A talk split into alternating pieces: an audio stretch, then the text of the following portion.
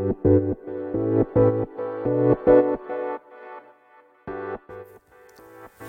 科行きの10分間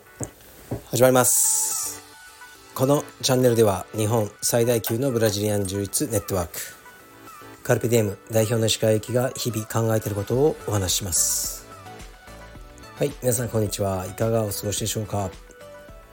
本日は1月の11かな？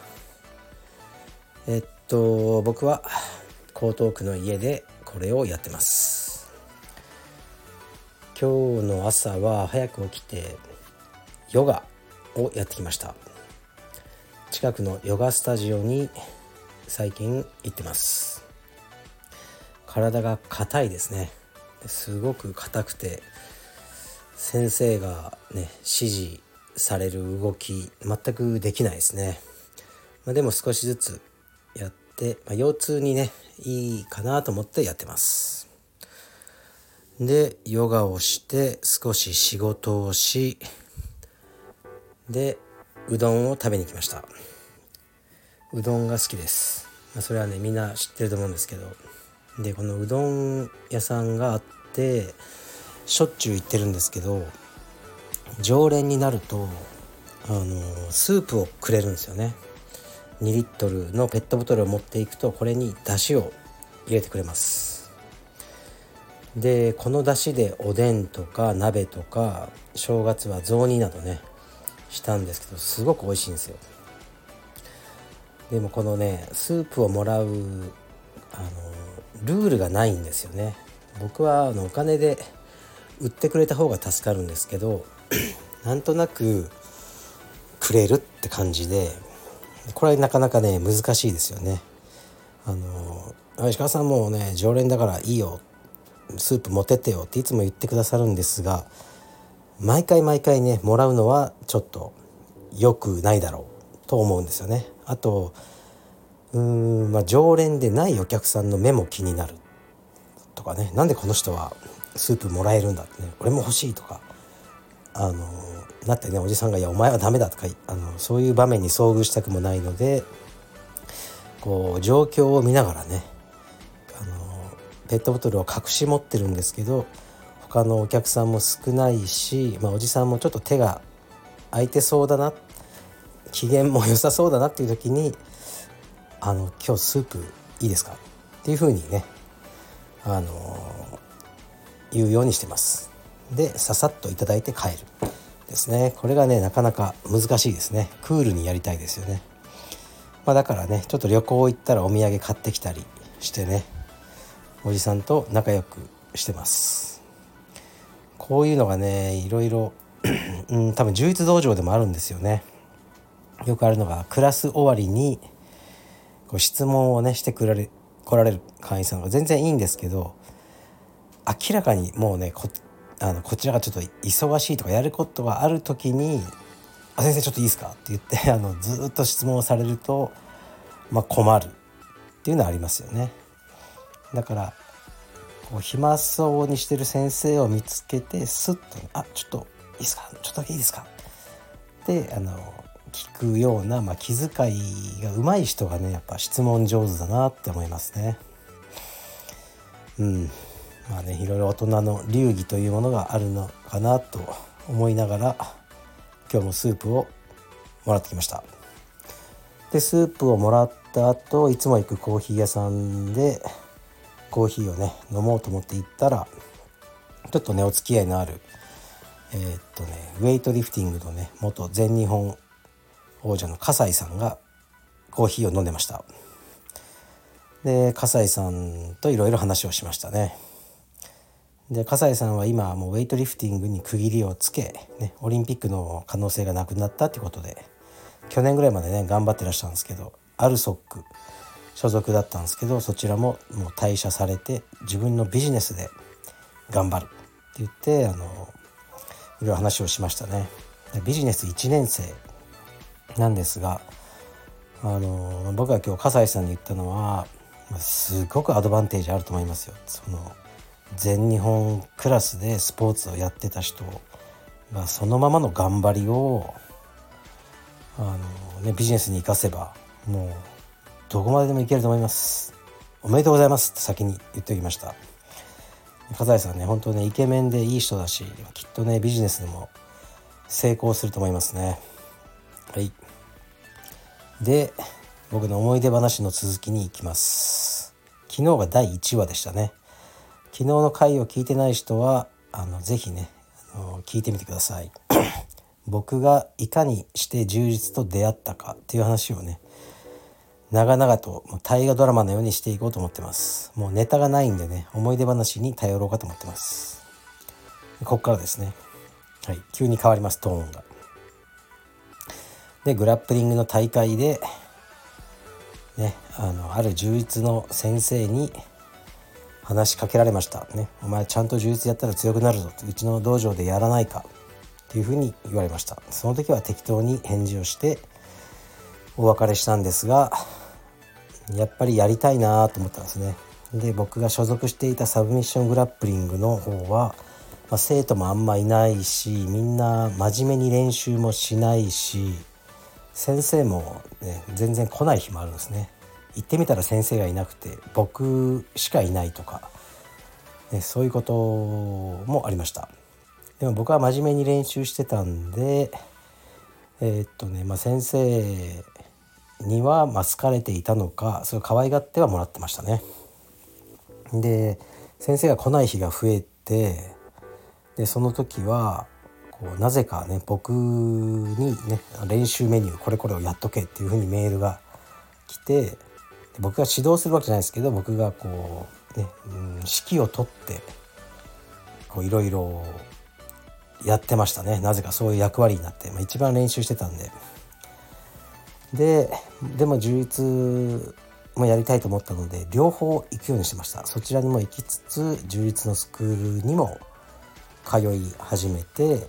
まあ大変でしたけどね。2つ行ってたんですが、まあ、ある時そのサブミッションレスリングの方のあの仲間に「勇気お前いつもなんかあのね指導のそのあれやらされてるよね」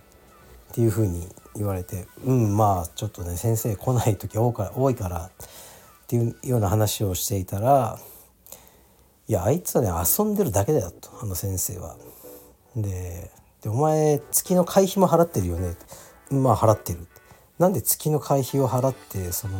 いつもお手伝いさせられて、うん、なんかお前いいように利用されてるだけなんですよ。みんなそう思ってるよ。思ってないのお前だけだよっていうふうに言われましたね。ではっとあそうかそういうことかというふうにまあ思ったのもあってそちらにはだんだんと行かなくなってしまいました。そしてもう完全に柔術道場に、ね、毎日行くようになりました。で柔術道場はまず朝のクラスですね。朝のクラスやってそれから大学で授業を受け宿題などをやってまた夜クラスに行って夜というかもう5時ぐらいから夜の11時ぐらいまでいましたね。全てのクラスに参加してたという感じでした。クラスはいつも腹筋1,000回から始まるクラスでした。で灼熱のアリゾナ。外気は40度超えるのが当たり前の環境でクーラーはなしという道場でしたね。だからすごくあの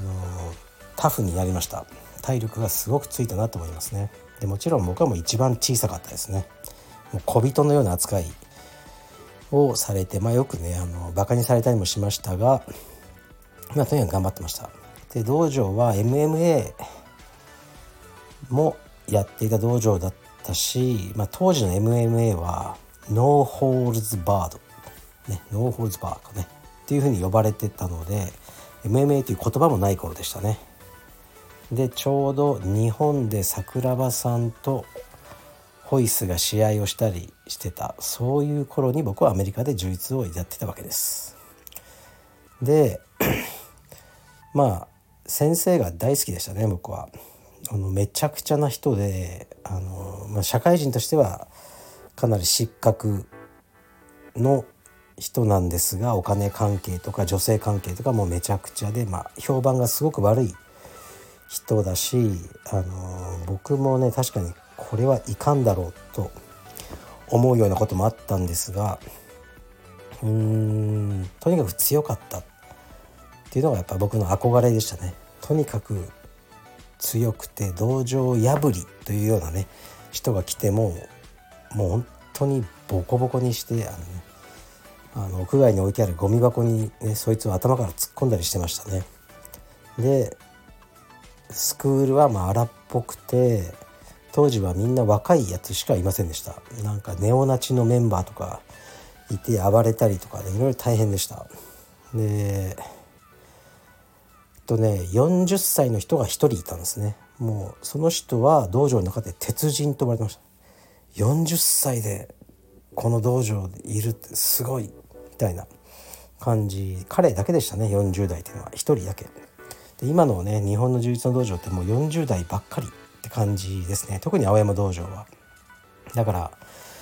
当時の充実道場と今のねカルペディウムは全く別物と思ってもらっていいですね。ヨガスクールとなんだろうヨガスクールとテニススクールぐらい違うようなものと僕は捉えてますね。まだんだん変わってきたっていうふうに思ってます。でとにかく練習をして試合に出まくっていました。で当時の先生は茶帯でしたね。で生徒はもう白帯と青帯ばっかり。で紫帯もいませんでした。紫帯は当時アリゾナではメガトン道場に1人とか2人いたぐらいですね。茶帯も僕はもうほぼ見たことがない。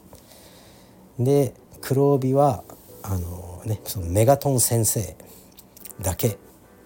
しかいなかったですね。であのもう充実黎明期なのでよくわけのわからないあの